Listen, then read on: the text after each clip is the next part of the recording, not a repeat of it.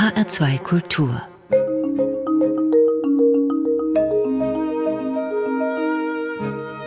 Doppelkopf Heute am Tisch mit Sabine Hock, Liesel Christ, Biografin. Gastgeberin ist Andrea Seeger. Sabine Hock, schön, dass Sie heute bei uns sind. Sie sind freie Autorin und Journalistin.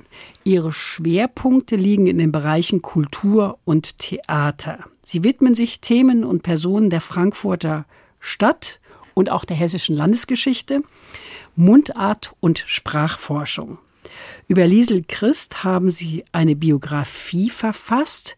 Warum über sie? Was hat Sie daran gereizt, Sabine Hock? Ich habe einmal als Studentin vor vielen Jahren über die Hesselbachs gearbeitet.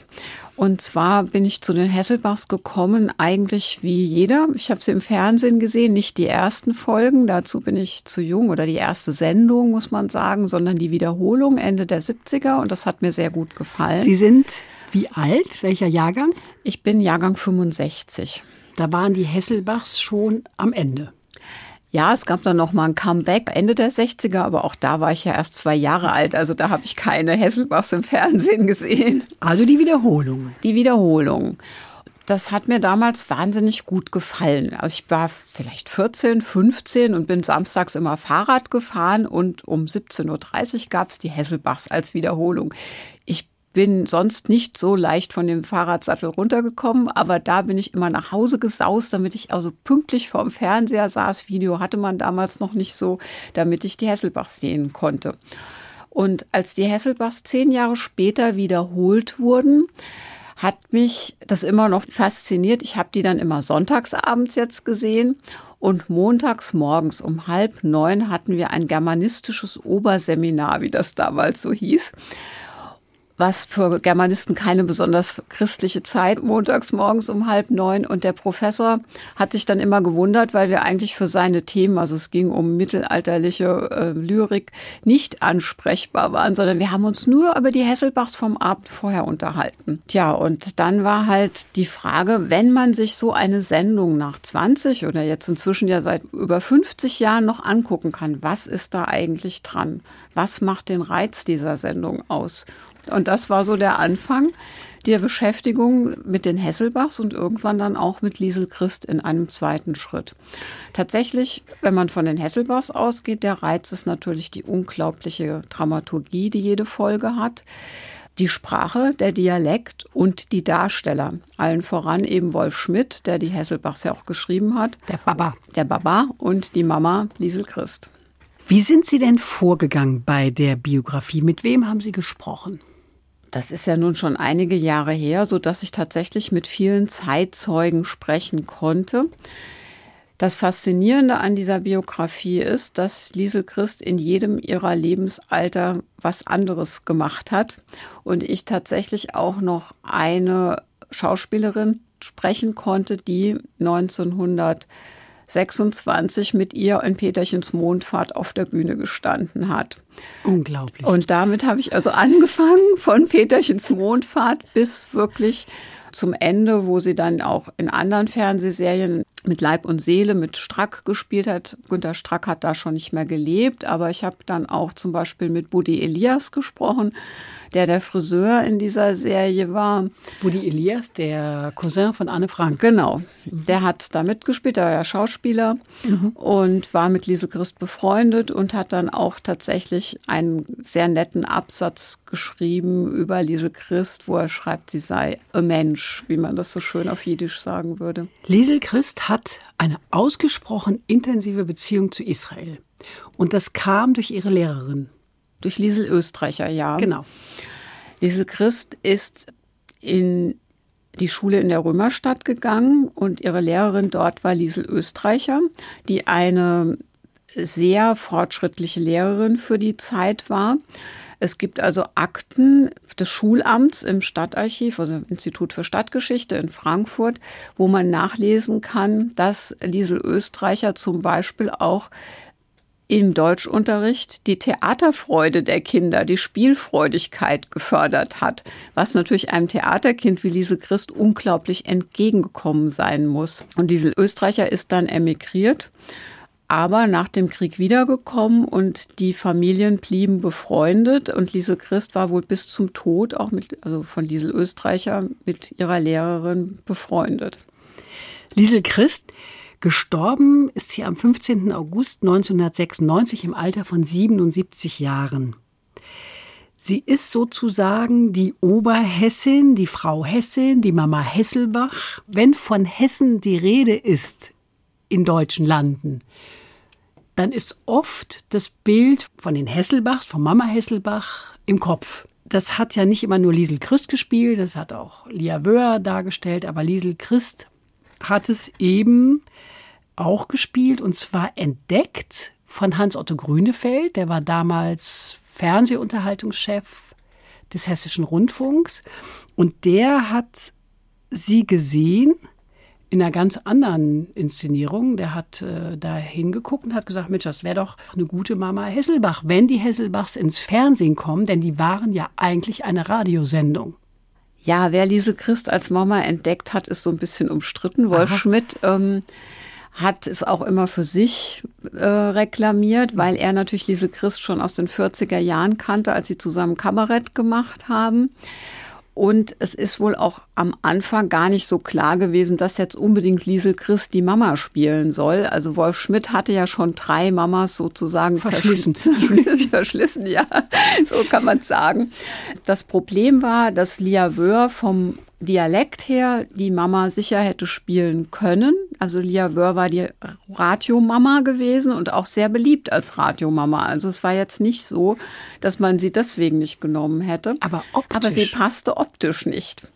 Und deswegen wurde dann also im Kino schon Else Knott als Mama ausprobiert, aber Else Knott wie Lia Wöhr überragten Wolf Schmidt. Das war nicht so ganz das Wahre, das entsprach nicht so der Zeitvorstellung. Also längenmäßig. Ja.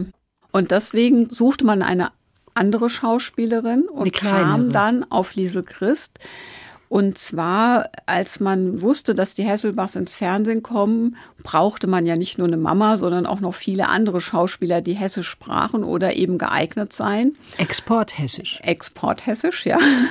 Und deswegen wurde diese Inszenierung, die Sie da gerade erwähnt haben, eine Inszenierung der Landesbühne Rhein-Main, ein Lokalstück von Scheu Nebhut, ausgebeutet, was die Schauspieler anging. Und da war Liesel Christ eben drin und Grünefeld hat sie Wolf Schmidt vorgeschlagen. Wolf Schmidt hatte das wohl auch schon so ein bisschen im Auge, ja. Okay, beide. Und dann Wolf Schmidt und Hans-Otto Grünefeld. Wenn wir schon dabei sind, mit Anekdoten aufzuräumen und die Wahrheit zu erzählen, das berühmte Karl May Droppe soll sie nie gesagt haben. Stimmt das? Ja, es ist tatsächlich so, dass wir auch diese ganzen Folgen durchforstet haben. Es gibt so eine Szene, wo sie auf dem Sofa liegt und auch Tropfen einnimmt. Und dann hofft man natürlich immer, da kommt's jetzt, da kommt's jetzt. Und man sitzt immer da, es kommt, es kommt, es kommt nicht. Also sie sagt es wirklich nicht.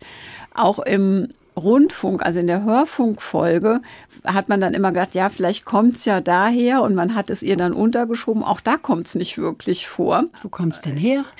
Man weiß es nicht so wirklich, vielleicht äh, weil die Mama tatsächlich im Hörfunk immer Herzanfälle bekommt. Vielleicht hat sich das da so ein bisschen so entwickelt. Was sie wirklich immer sagt, Lise Christ, ist natürlich in allen Tonlagen ihr berühmtes Eikal. Aber gut, das mit den Droppe müssen wir weglassen. Auf Mutterrollen war die Christ programmiert. Mit 30 spielte sie das erste Mal eine Mutter. Was war sie denn ihren beiden Töchtern Gisela und Bärbel für eine Mutter? Eigentlich war sie gar kein mütterlicher Typ im Privatleben. Sie wusste immer, was sie wollte und hat ihre Interessen auch immer durchgesetzt, egal wer oder was da vielleicht auf der Strecke blieb, vielleicht auch manchmal die Kinder, obwohl die Kinder sie sehr geliebt haben immer. Aber es war eigentlich eher so aus meiner Sicht, dass die Kinder ein bisschen mehr die Mutter bemutterten als die Mutter die Kinder, denn sie mussten sehr früh selbstständig sein, mussten sehr früh den Haushalt alleine führen, wenn die Mutter Theater spielte.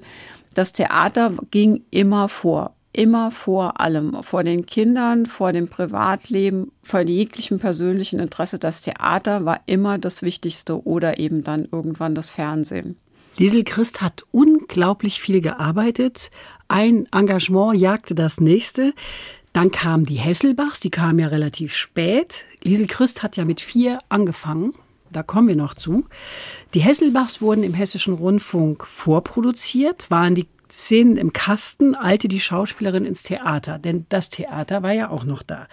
Das muss ja oft ein fliegender Wechsel gewesen sein und das geht wahrscheinlich auf die Knochen und legt sich auf die Seele, oder? Es ist tatsächlich so, dass sie gesundheitliche Probleme bekam und das Theaterengagement dann aufgeben musste, was wahrscheinlich nicht nur eine psychische, sondern wirklich auch eine physische Frage war, ganz praktisch, wenn man morgens in Mainz auf der Bühne stehen muss zu den Proben. Dann in den HR zurück nach Frankfurt muss, um zu drehen.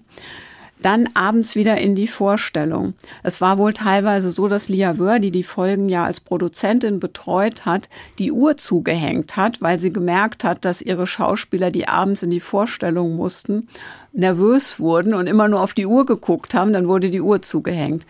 Oft wurde nachts gedreht, weil das Studio in einer Baracke hier auf dem HR-Gelände untergebracht war. Es gab noch kein Fernsehstudio. Und um Ruhe zu haben vor den Bauarbeiten, weil das Fernsehstudio im Bau war, hat man nachts gedreht. Dann mussten also die Flieger abgewartet werden. Die Javeur stand da mit der Uhr, hat geguckt, Moment, jetzt kommt die Maschine aus Düsseldorf, jetzt kommt die nach Berlin und jetzt können wir drehen, jetzt haben wir Zeit dann sind die natürlich auch nachts um Uhr ins Bett gekommen. Dann konnte es passieren, dass nachts um drei dann noch Wolf Schmidt anrief und sagte, also du, mir ist was eingefallen. Wir haben morgen eine Textänderung, schreib dir mal auf. Dann hat er gesagt, hast du eigentlich schon geschlafen? Und sie hat dann immer nur gesagt, ja, was soll ich denn sonst machen nachts? Und ja. morgens ging das dann wieder los. Das kann kein gesunder Mensch auch verkraften. Nee. Da musste sie irgendwann das Theaterengagement schweren Herzens aufgeben. Dazu müssen wir sagen, wir hatten damals noch kein Nachtflugverbot. Die Maschinen flogen also. Liesel Christ hat sich aus kleinen Verhältnissen im Frankfurter Stadtteil Brauenheim hochgespielt, im wahrsten Sinne des Wortes. Sie war keine Schönheit, war nicht die gärtenschlanke Liesel mit den überlangen Beinen und den riesengroßen Augen, aber es mangelte ihr vor den Hesselbachs nicht an Angeboten. War Liesel Christ gut vernetzt? Also was ihr auf jeden Fall zugute kam, sie war ein Profi durch und durch. Also das muss man sagen, das ist von klein auf auch so bei ihr eingeübt worden, die Freude am Spiel war da. Deswegen ist sie ja eigentlich zum Theater gekommen, weil sie als kleines Mädchen den Näherinnen, die für ihre Schwester gearbeitet haben, in der Werkstatt Theater vorgespielt hat. So was sie aus dem Kasperle-Theater kannte, hat sie dann hinter dem Vorhang der Badewanne im Frankfurter Bad den Näherinnen vorgespielt. Und da sagte dann mal irgendeine, ach, die, das Lieschen, die ist doch so talentiert und die macht das doch so nett. Und so süß mit ja, den Löckchen. Mit den Löckchen und die war auch immer süß angezogen. Wenn die große Schwester halt Näherinnen hatte, kann man sich vorstellen, das wurde dann alles für das Kindchen da genäht. Dann kam sie zum Kinderballett. Also eine der äh, Näherinnen war wohl auch im Opernchor beim, bei den städtischen Bühnen und sagte, ja, da gibt's jetzt ein Kinderballett, da kann doch das Lieschen mitmachen. Und so ging das los. Von da an ist sie eigentlich total zur Disziplin erzogen worden. Und es gibt ja eigentlich auch keinen Betrieb, wo man wirklich so diszipliniert arbeiten muss wie im Theater. Also das äh, habe ich ja dann selber auch erlebt noch im Volkstheater, wo sie schon relativ alt war man stellt sich das von außen immer alles so kreativ und frei und toll vor. Das ist harte Disziplin und der Lappen geht abends hoch, egal was zu Hause passiert ist. Wenn die Mutter gestorben ist, am Abend geht der Vorhang hoch. Haben Sie damit gearbeitet, Frau Hock? Ich war von 1990 bis 2009 dramaturgische Assistentin am Volkstheater, für die Programmhefte zuständig, Ich habe auch Probenassistenz gemacht, also Dramaturgie. Habe da natürlich in den ersten Jahren auch noch Liesel Christ miterlebt. Hartes Regiment, ne? Ja, man hat richtig gemerkt, wenn die Mutter in den Raum kam, dass dann jeder wusste, also jetzt müssen wir noch mal einen Tick mehr an Disziplin zulegen. Wurde sie Mutter genannt oder nannten die Leute sie Prinzipalin? Im Haus hieß es immer die Mutter. Das kam vielleicht auch durch die Töchter, die mitarbeiteten. Wenn man sie ansprach, war es natürlich selbstverständlich so, dass man als kleiner Mitarbeiter oder kleine Mitarbeiterin oder Schauspieler Frau Christ gesagt hat und sie. Aber sie hat einen geduzt. Sie haben, Frau Hock, auch Musik mitgebracht für diese Sendung. Und da wir gerade ausgiebig über die Hesselbachs geredet haben, hören wir jetzt die Hesselbach-Polka von Willi Czernik. Das ist die Titelmelodie der Fernsehserie, ne? Ja, das ist die Titelmelodie. Willi Czernik übrigens auch schon äh, bekannt mit Liesel Christ aus Opernzeiten, als sie noch Kinderstar an der Oper war. Darüber sprechen wir gleich. Jetzt hören mhm. wir aber erst die Musik. Sie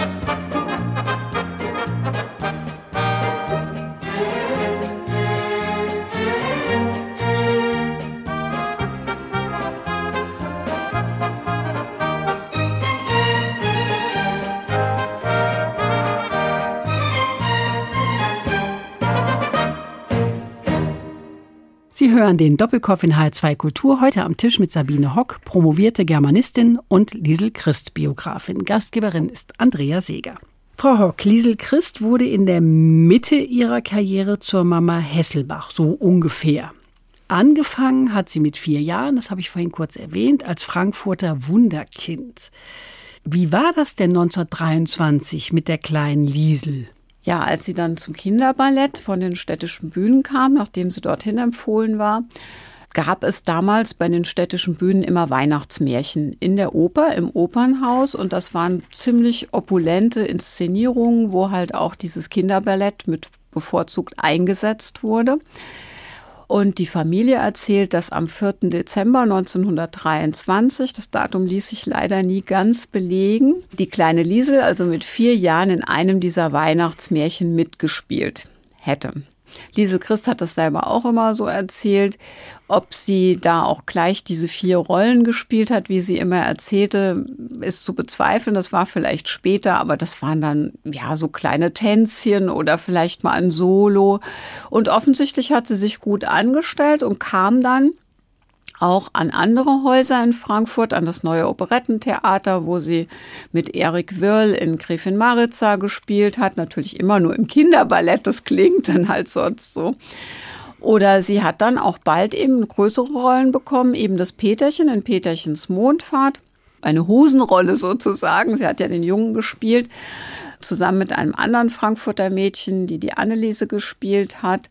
Und so ging das dann eben über Jahre hinweg bis 1932 ungefähr. Mit 13 Jahren war sie dann doch ein bisschen diesen Kinderrollen entwachsen, aber sie war richtig beliebt. Also man kannte sie in Frankfurt eben immer als die Klar Christ. So stand es auch auf dem Zettel ohne Vorname, immer nur KL, also Klein Christ.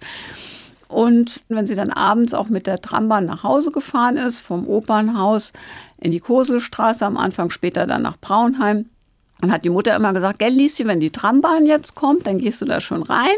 Die Leute kennen dich und dann machst du einen Knicks und sagst schon guten Tag und gibst den Leuten die Hand. Und dann ist sie da auch immer durch die Trambahn gegangen, hat den Leuten die Hand gegeben, so hat sie das erzählt und hat gesagt, guten Tag, ich bin das Lieschen. Und was ich sehr hübsch fand, sie hat das im hohen Alter mal in einem Fernsehinterview erzählt und dann hat sie gesagt, das ist mein Leben bis zum heutigen Tag. Also so ist es geblieben wie damals als kleines Lieschen, wo sie jedem in der Trambahn die Hand gegeben hat. Liesel Christ hat die Schule mit 14 beendet. Damals war sie aber mit 14 zu jung für die Schauspielschule und sie wollte gerne in die Schauspielschule. Dann hat sie kurz eine Lehre als Modistin eingeflochten, aber dann hat sie eine Sondergenehmigung erhalten. Liesel Christ war schon hartnäckig, ne? Sie wollte unbedingt beweisen, dass sie eben nicht nur so ein kleines Mädchen ist, was mal über die Bühne hoppelt und tanzt und hübsch aussieht. Sie wollte Schauspielerin werden, unbedingt. Dann hat es sich halt günstigerweise ergeben, dass 1933 die Hochschule für Musik und Theater gegründet wurde in Frankfurt. Und sie hat wirklich geschafft, da mit ihren 14 Jahren anzukommen. Sie war dann ja im Schnitt, wenn also jemand mit Abitur war, fünf, sechs Jahre jünger als ihre Mitschüler. Das war schon was Besonderes, aber sie hat das durchgebissen. Also sie wollte das und hat drei Jahre diese Ausbildung gemacht bis zur Bühnenreife. Das ist keine leichte Ausbildung. Ich glaube, die ja. hatten zehn Fächer, ne? Im Prinzip wie heute auch. Diese Ausbildung ist heute auch sehr hart und die haben keine Minute Freizeit und müssen nebenher noch spielen wir hatten Spielverpflichtungen bei den städtischen Bühnen. Also das ist schon hart. Und dann hat sie ab 1936 ein Engagement in Koblenz gehabt. Da war sie 17 Jahre jung. War Liesel Christ mutig? Ich denke schon, dass es ein mutiger Schritt war. Es war vielleicht auch ein Schritt von zu Hause weg. Vielleicht war das auch spannend. Ja, das ist ja auch so mal, also so aus dem behüteten Frankfurt weg und eben auch die Chance, sich zu beweisen. Also in Frankfurt kannte sie ja jeder. Und der Rat war dann auch von ihren Lehrern zu sagen, sie muss weg, sie muss sich woanders bewähren als Schauspielerin. Koblenz war es deswegen, sie hätte auch woanders hingekonnt, weil der Vater gesagt hat, na ja, so weit weg ist jetzt auch nicht gut, die ist ja noch nicht volljährig gewesen. Der mhm. Vater muss ja ihre Verträge unterschreiben. Deswegen Koblenz, das war so im Rahmen und als nächster Schritt dann ab 1938 Heilbronn. Die Christ. Die Christ, ja. Dort, Aber da war sie Operettensängerin. Dort war sie unglaublich populär. Man kann das gar nicht nachvollziehen. Also ich habe mir das nie so vorgestellt. Sie hat da alles gespielt, was nicht nied- und nagelfest war. Eher heitere Rollen, und sehr, sehr viele Operetten. Und als Operettensängerin, als Soubrette muss sie unglaublich beliebt gewesen sein. Heilbronn hatte lange kein Theater, weil es im Zweiten Weltkrieg zerstört wurde. Die haben erst 1982 wieder ihr Theater eröffnet. Bis dahin war die Christ die äh, schwäbische Christ, also unvergessen in Heilbronn. Und die haben sie wirklich 1982 geholt, um mit ihr ihr neues Theater wieder zu eröffnen. Wie lange war Liesel Christ in Heilbronn? Das waren ein paar Jahre, ne? Sie war sechs Jahre dort, hat sich dann 1944 inzwischen mit einem kleinen Kind und geschieden eigentlich entschlossen wegzugehen, weil sie das Gefühl hatte, sie ruht sich dazu sehr auf ihren Lorbeeren aus und sie wollte ja weiterkommen. Sie wollte nach Berlin, sie wollte die große Karriere machen und dann hat sie sich überlegt, sie geht nach Görlitz, was damals so eine Wahnsinnsentscheidung eigentlich war. Also äh, Görlitz. kurz vor Ende des Krieges nach Görlitz zu gehen. Und hat sich da eine Wohnung eingerichtet, hat ihre Mutter und ihr Kind mitgenommen und saß dann in Görlitz und kam natürlich nicht mehr zum Theaterspielen in der Spielzeit 44, 45. Theater wurden geschlossen. Josef Goebbels hat 44 angeordnet, dass alle Theater zu schließen haben.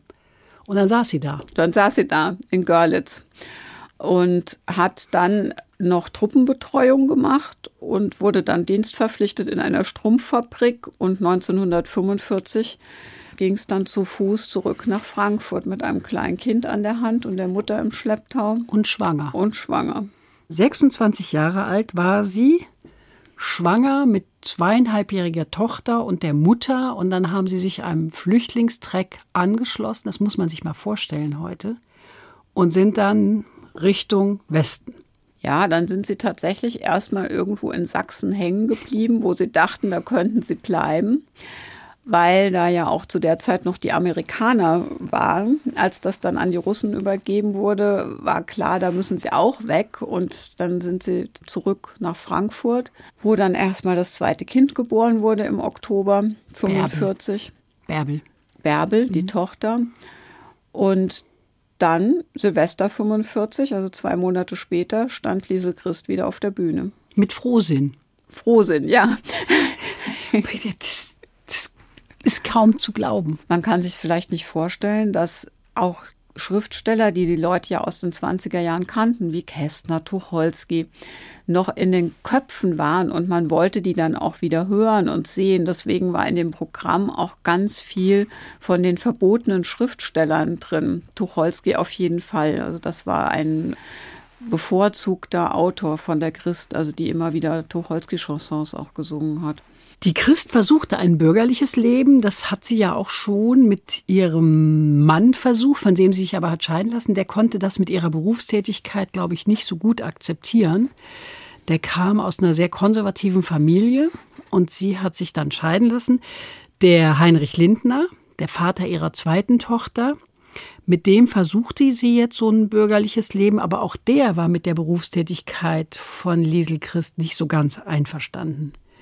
Habe ich bei Ihnen nachgelesen. Ja. Und er ging dann wieder in den Osten, der ist dann Förster geworden. Und Liesel Christ schickte ihre Mutter mit den beiden Mädchen aufs Land bei Gießen. Da war die Versorgungslage besser. Denn der Krieg war zwar zu Ende, aber nach dem Krieg haben die Menschen gehungert. Nicht nur nach. Kultur, sondern die haben tatsächlich nichts zu essen gehabt. Und sie hat die beiden dahin geschickt aufs Land. Sie war dann aber auch freier in ihrem Tun. War Liesel Christ egoistisch, Sabine Hock? Ich denke schon, sonst hätte sie diese Karriere nicht gemacht. So sehr sie diese beiden Töchter auch liebte und irgendwie diese Kinder ja auch immer versorgt hat mit ihrem Beruf. Sie war ja alleinerziehende Mutter. Also es war ja jetzt nicht nur so, dass sie gearbeitet hat, weil sie sich selbst verwirklichen wollte, sondern sie musste auch Geld verdienen, um die Kinder irgendwie durchzubringen. Haben die Väter nichts bezahlt? Ich weiß es nicht, ob sowas dann auch gereicht hätte. Also ich denke, die haben sich schon um ihre Kinder gekümmert. Nur wenn jemand in der DDR sitzt, weiß ich auch nicht, ob da überhaupt irgendwelche Alimente in der Bundesrepublik angekommen sind. Bei dem ersten Mann aus der Scheidung, also für Gisela, wird es sicher irgendeinen Unterhalt bekommen haben. Aber ob das dann reicht, um halt den Kindern halt auch ein möglichst angenehmes Leben zu ermöglichen, das weiß ich jetzt nicht. Sie haben eingangs erzählt, dass Sie so gerne die Hesselbachs geguckt haben und kaum vom Fahrrad runterzukriegen waren. Aber wenn die Hesselbachs gelaufen sind, dann sind mhm. Sie schon vom Rad gesprungen. Die beiden Christtöchter wollten gerne Fahrrad fahren, haben aber nie ein Fahrrad bekommen, weil die Mutter mal einen Unfall hatte. Die ist von einem Auto angefahren worden. Das ging relativ glimpflich ab, aber sie hat nie erlaubt, dass ihre Töchter Fahrrad fahren. Daran kann man ja dann auch wieder sehen, dass sie doch an den Töchtern hing. Der Aberglaube, wenn man so eine schlechte Erfahrung hatte, das ist übrigens was Typisches für Schauspieler, finde ich. Also, dass man so einen gewissen Aberglauben hängt. Es gibt ja auch bestimmte Regeln, also auf der Bühne, was man nicht machen darf. Man darf nicht privat auf der Bühne essen, privat auf der Bühne trinken. Darf, darf ich nur Bühne. dienstlich essen auf der Bühne? Wenn sie spielen, dass sie essen, dann dürfen sie essen. Sonst Aber privat essen oder trinken auf der Bühne bringt Unglück. Was bringt noch? Ein Schirm aufspannen, eine Mütze auf, also außer natürlich einer Mütze, die zum Stück gehört. Wenn Sie mit zum Beispiel mit Ihrer privaten Mütze oder mit einem Hut über die Bühne gehen, das bringt auch Unglück. So, das ist also typisch dieser Aberglauben für Schauspieler. Deswegen glaube ich, dass diese Fahrradgeschichte auch so ein bisschen damit zu tun hat. Damals, das Leben war ja so, also sonntags mittags zusammen essen, samstags nachmittags war Badenachmittag, einer nach dem anderen musste in die Wanne, immer die Ältesten zuerst und dann die Jüngsten am Schluss. Man ging sonntags nachmittags spazieren. Das war alles im Hause Christ nicht so, ne? Ja, es ging ja durch den Ablauf gar nicht. Da die Mutter ja Theater gespielt hat und auch gerade in den Zeiten, wo sie bei der Landesbühne war, entweder getingelt ist oder eben zu Gastspielen irgendwo hinfahren musste, war auch klar, dass sich der Ablauf eher nach diesen beruflichen Gegebenheiten richten musste. Das war dann halt auch so, dass die Mutter abends ja, wenn sie Vorstellungen hatte, nie da war. Da mussten die Kinder, glücklicherweise hatten sie eine Großmutter, die sie in den ersten Jahren betreut hat. Aber da hatten die Kinder ja die Mutter nicht. Vormittags hat sie länger geschlafen, weil sie ja abends spät aus dem Theater nach Hause kam. Und wer einmal auf der Bühne gestanden hat, weiß auch, wie aufgedreht man da hinterher ist. Da kann man nicht gleich sofort Nein. schlafen. Dann musste sie ja Rollen lernen morgens oder zur Probe gehen. Und es waren dann eigentlich so nachmittags vielleicht mal ein paar Stündchen, wo sie dann die Kinder auch gesehen hat, wo sie mal Zeit hatte, die Kinder, also mit den Kindern irgendwie was zu machen oder zu sprechen. Aber der Ablauf war halt einfach ein ganz anderer. Und äh, freie Wochenenden gibt es bei Leuten, die im Theater arbeiten, sowieso nicht, weil ja die Leute, die frei haben, samstags oder sonntags gerne ins Theater gehen möchten. Also so richtig Werbung für diesen Beruf machen wir heute nicht. Nein. Aber das ist ja auch nicht Sinn und Zweck dieser Sendung. Wir reden gleich weiter über die Gründerin des Volkstheaters, die Prinzipalin, aber erst hören wir noch eine Musik, die Sie uns mitgebracht haben, und zwar ein Lied, das Liesel Christ selbst singt. Nämlich De Ham ist De Ham. Von der CD Frankfurter Stars singen ihre Lieder. Was ist das für ein Lied? Ich glaube, das ist ein Lied, was so in den 70er Jahren aufgenommen wurde, als man so eine schlagerartige Version von so Stimmungsliedern oder Volksliedern versucht hat zu propagieren, was auch sehr erfolgreich war damals. Für uns heute klingt es vielleicht jetzt ein bisschen schräg, aber diese äh, Lieder hatten damals ihr Publikum, haben es teilweise auch heute noch. Ist ja auch eine ganz gemischte CD mit bekannten Namen von Heinz Schenk über Adam und die Mickeys bis Gabi Reichert. Und wir hören jetzt Liesel Christmann. Genau.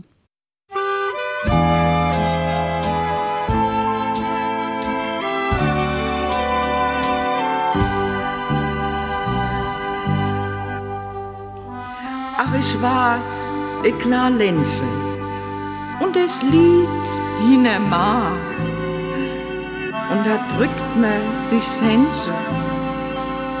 Und man tut nicht viel sah. Und da kenn ich jed Pfädchen. Und ich kenn jeden Baum. Und es kennt auch jed Mädchen. Ja, da haben ist daheim. Und es kennt auch jed Mädchen, ja, daheim ist daheim.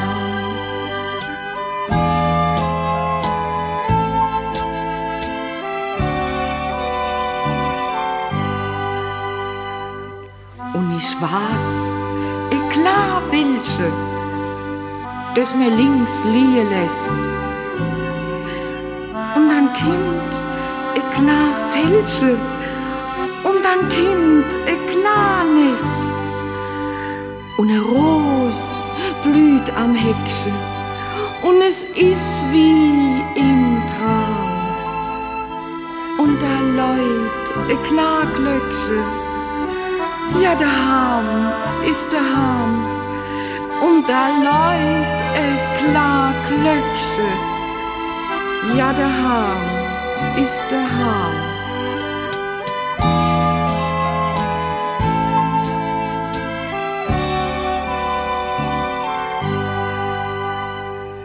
Und ich weiß, eine klar Hütte und eine Gärtsche ist dran. Und da wohnt das Margeritche und da wohnt's ganz allein klar München, das gern küsst, wann er kam. Und da saß er Mannstündchen. Ja, daheim ist der Ham. Und da saß er Mannstündchen. Ja, der Ham ist der Ham.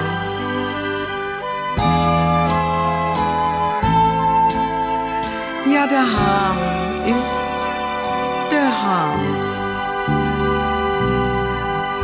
Sie hören den Doppelkopf in HR2 Kultur heute am Tisch mit Sabine Hock, Liesel Christ-Kennerin. Gastgeberin ist Andrea Seeger. Sabine Hock, die Mama Hesselbach, hat Liesel Christ ungeheuer populär gemacht, brachte ihr aber auch sehr viele Nachteile. Welche? Sie müssen sich vorstellen, dass es damals nur ein Programm im Fernsehen gab. Langsam dann das zweite. Die Hesselbach-Sendungen wurden unglaublich viel gesehen. Also Einschaltquoten von über 90 Prozent waren keine Seltenheit. Und das ist richtig viel. Also ich meine, die Alternative, die Alternative auch bei einem Programm ist ja auch immer noch, man kann noch abschalten. Also man muss ja nicht einschalten. Man kannte sie einfach überall. Und sie hatte einen Exklusivvertrag. Also es war in dem Vertrag eindeutig festgelegt, sie bekommt zwar pro Folge damals 1200 Mark, was viel Geld war, aber sie darf in keiner anderen Fernsehsendung auftreten. Das ist natürlich schon auch happig. Das erscheint einem dann viel Geld. Nur man kann nicht ewig davon leben, auch von 1200 Mark pro Folge nicht. Das heißt, sie war darauf angewiesen, Theater zu machen, auch danach noch. Aber die Mama Hesselbach, die Rolle klebte wie Pech an ihr. Jeder sagte, das ist ja die Mama Hesselbach. Jetzt stellen Sie sich mal vor, Liesel Christ wäre zwar wahrscheinlich auch so jetzt nicht die Lady Macbeth geworden, das hat ihr ein Intendant ihr damals auch prophezeit, aber das wäre auch nicht zu besetzen gewesen beim Theater weil immer jeder gesagt hätte, ja, wieso ist die jetzt in irgendeiner tragischen Rolle zu sehen? Das ist doch die Mama Hesselbach. Und das war sehr schwierig. Das hat auch zum Beispiel jegliches Engagement in Frankfurt lange blockiert. Sie hat dann in Bielefeld gespielt, deswegen, einfach weil sie irgendwohin ausweichen musste und dort wieder Operette spielen konnte. Und sie hat eigentlich immer nur so ein paar Gaströllchen bei Raymond im, im Zoo oder in der Komödie bekommen, aber das war nichts Großes. Also sie hat sich eigentlich die Zeiten nach Hesselbach von 1963 bis Anfang der 70er Jahre immer so mehr schlecht als recht von Röllchen zu Röllchen gehangelt, weil dieses Image an ihr klebte. Sie hat ja immer auch Theater gespielt. Wir haben darüber gesprochen. Die Landesbühne bot der Schauspielerin einen zuverlässigen Rahmen. Hat denn ihr damaliger Lebenspartner Karl Gerold, der Chefredakteur, später alleinige Herausgeber und Verleger der Frankfurter Rundschau, da mit dran gedreht an der Schraube? Ob er daran gedreht hat, weiß ich nicht. Sie hatte halt ein unglaubliches Netzwerk, das muss man sagen. Und die Landesbühne Rhein-Main ist ja ein Unternehmen, das mit der Volkshochschule eng verbunden war, also mit dem Frankfurter Bund für Volksbildung, so muss man es sagen. Und da war Karl Tesch an der Spitze, der auch gegen den Nationalsozialismus gearbeitet hat. Und insofern denke ich, es gab Verbindungen zwischen Gerold, zwischen Tesch und solche Netzwerke hat Liesel Christ immer zu nutzen verstanden. Da war sie unglaublich gut drin. Also Netzwerke aufzubauen und das zu nutzen, was ihr dann letztlich auch beim Volkstheater zugute kam. Sie hat immer die richtigen Leute angesprochen und hat es geschafft, die mit ihrer Überzeugungskraft für sich zu gewinnen. Sonst hätte das mit dem Volkstheater zum Beispiel auch nie funktioniert, wenn sie nicht den politischen Rückhalt sich geschaffen hätte. Volkstheater, den Traum träumte sie ja viele Jahre. Das war dann auch so eine Geschichte, dass nachdem sie mit den Hesselbachs eben aufgehört hatte und sie keine Rollen mehr bekam, sie gesagt hat, dann muss ich halt mein eigenes Theater aufmachen. Und diese Idee des Volkstheaters, die schon Karl Luller, ja ein Frankfurter Volksschauspieler hatte und auch an sie herangetragen hat, die schwebte dann oder schwirrte so immer in der Luft herum, aber keiner wusste eigentlich so wirklich, wie macht man das? Wie macht man Volkstheater auf? Wie geht Volkstheater? Wie geht das so, ja? Dann kam eben immer so, ah ja, wir brauchen kein Hesselbach-Theater. Was soll das? Ja, so ganzjährig Hesselbach auf der Bühne. Aber da hatte Heidi Kabel schon das Ohnsorg-Theater ja. und Willy Milovic in Köln das Millowitsch-Theater. Ja. Die waren das Vorbilder dafür? Mm, diese Christ hat schon das Ohnsorg-Theater bis zu einem gewissen Grad als Vorbild genommen, denn die Stücke, die dort liefen, waren natürlich unglaublich populär mhm. und auch übertragbar ins Frankfurterische, Hessische. Die konnte sie gut übernehmen und es waren ihr dann sichere Kassenschlager. Der Nachteil war, wenn sie Stücke aus dem Ohnsorg-Theater übernommen hat, sind die natürlich nicht im Fernsehen gesendet worden, weil die ja von Ohnsorg schon im Fernsehen liefen. Also brauchte sie selber eigene Stücke fürs Fernsehen, denn das brachte Geld um dieses Theater andererseits zu erhalten. Und sie hat immer gesagt, ich will nicht nur das Frankfurter Ohnsorg sein, ich will literarisches Volkstheater machen. Und deswegen musste sie sich wirklich Stück für Stück im wahrsten Sinne des Wortes hocharbeiten von diesen etwas seichteren und leichteren Unterhaltungsstücken hin zum, zum hessischen Faust. Zum hessischen Faust. Urfaust auf Hessisch. Die Beziehung zwischen Karl Gerold und Liesel Christ, die dauerte relativ lange. 46, 47 begann das. Da war Bärbel sehr Baby. Klein. Ja, sehr klein. Und auch Gisela war noch Ja, die dürfte Relativ so Kleinkind klein. gewesen sein, ja. Also fünf oder. Ja. Sie ist 42 geboren, Bärbel. Traten eigentlich die beiden zusammen auf im gesellschaftlichen Leben der Stadt? Eigentlich nicht, weil Karl Gerold also verheiratet war und Aber nicht mit Liesel Christ. nicht mit Liesel Christ. Also es war klar, dass er sich nicht von dieser Frau trennen würde, eine Pianistin, die er also sehr lange kannte und mit der auch die schweren Jahre im Exil, also in der NS-Zeit durchgestanden hatte. Die lebte nicht immer in Frankfurt, so dass Liesel Christ dann zeitweise mit Gerold zusammenleben konnte. Aber es war eben eigentlich ein offenes Geheimnis, dass die beiden eine Beziehung hatten, aber sie sind nicht offen so wirklich miteinander aufgetreten. Und wenn seine Frau nach Frankfurt zu Besuch kam, Tja, dann musste diese Christ vorübergehend mit ihren Kindern aus dem Leben von Gerold verschwinden.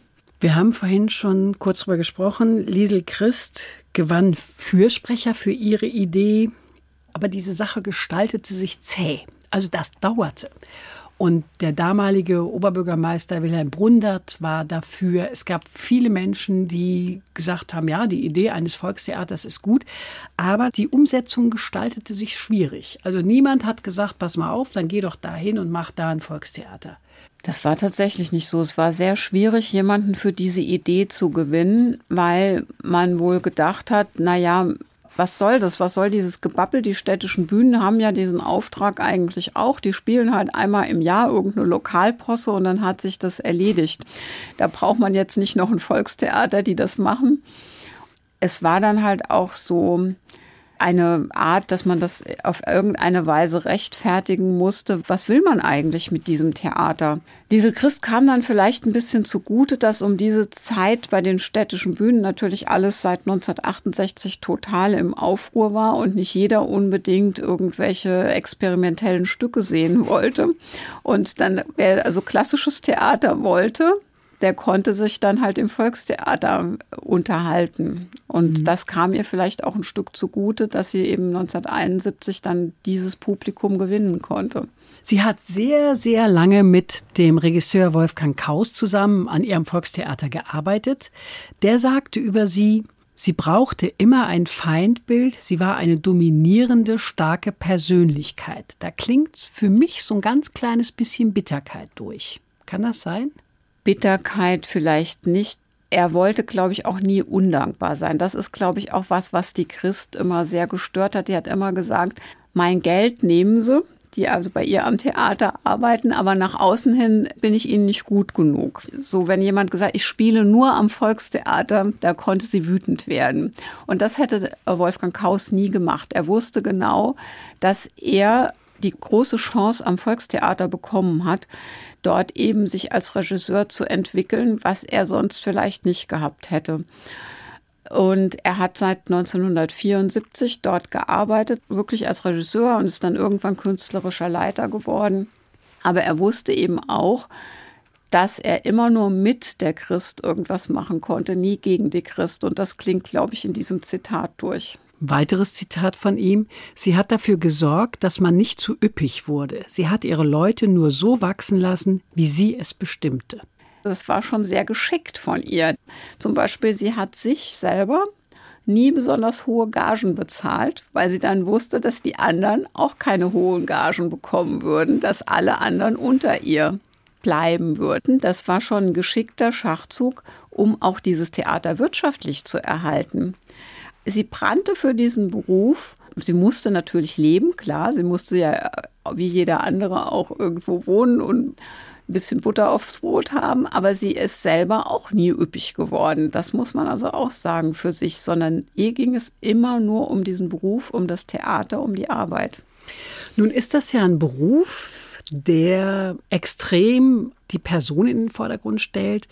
Viele Schauspielerinnen haben Probleme mit dem Älterwerden.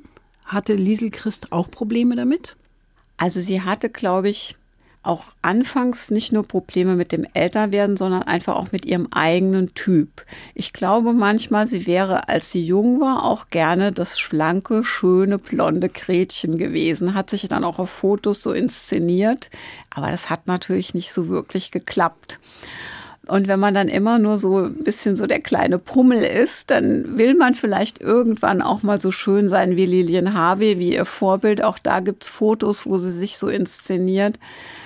Sie musste, glaube ich, akzeptieren lernen, dass eine andere Rolle, ein anderer Typ ihre Sache ist. Und das hat sie dann so mit 40, als dann die Mama kam, auch tatsächlich äh, gelernt. Und diese Rolle hat sie auch sehr lange gespielt und sie wurde unglaublich von der Liebe ihres Publikums getragen. Also sie wäre vielleicht natürlich gerne mal jünger gewesen als Schauspielerin. Also wenn man 70 ist, will man vielleicht auch gerne noch mal 40 sein und jüngere Rollen spielen. Das ist ja vielleicht verständlich. Aber ich habe das eigentlich nie so erlebt, dass jemand so von der Liebe des Publikums getragen wird, wenn er auf der Bühne nur erscheint, auch in Zeiten, wo sie schon wirklich äh, gebrechlich war. Es hat ihr nie jemand gesagt, ja, also sie muss jetzt von der Bühne runter, die ist jetzt einfach zu alt. Sie wurde immer von der Liebe des Publikums getragen. Die Stadt Frankfurt und das Land Hessen haben sie jedenfalls in vielerlei Hinsicht geehrt. Viele Menschen sind sehr stolz auf Liesel Christ und auf das, was sie als Hessenbotschafterin geleistet hat. Vielen Dank, Sabine Hock, dass Sie uns so viel erzählt haben über diese ungewöhnliche Frankfurterin. Die Musik, die Sie jetzt für den Schluss gewählt haben, die spiegelt das nochmal wieder. Anlass für diese Aufnahme war 1200 Jahre Frankfurter Stadtjubiläum. Das Stück heißt Und ab damit in der Radioversion. Was hat das mit Liesel Christ zu tun? Dieses Lied ist also eine Co-Produktion von mehreren Musikern, die sich dann noch Gäste geholt haben, unter anderem Liesel Christ und Heinz Schenk und die Rodger Monotones singen, Joan Faulkner singt. Und Liesel Christ hat darin diesen schönen Satz und wird die Mutter Beimer schon längst im Eimer sein, bleibt Mama Hesselbach First Lady am Main es ist ja sehr prophetisch. Also Mutter Weiber war damals noch lange nicht im Eimer, aber jetzt. Und tatsächlich, Mama Hesselbach läuft in Endlosschleife samstags im HR-Fernsehen. Bevor wir das Lied jetzt hören, möchte ich mich bei Ihnen bedanken, Sabine Hock, für dieses wunderbare hessische Gebabbel in Hochdeutsch über eine große Ihres Fachs. Danke Ihnen fürs Zuhören, sagt Andrea Seeger.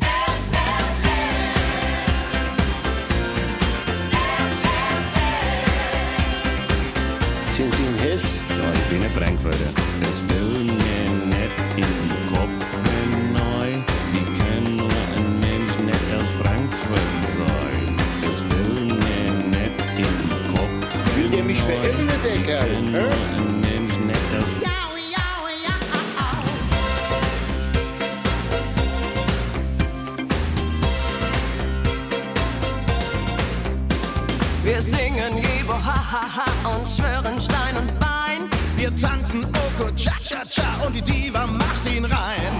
Eintracht hin und Zwietracht her. FFM bleibt stets am Ball. Wirst du hier nicht angespielt, dann ist Frankfurt nicht dein Fall. Wenn das nicht klar wie Klospri ist, dann zieh dir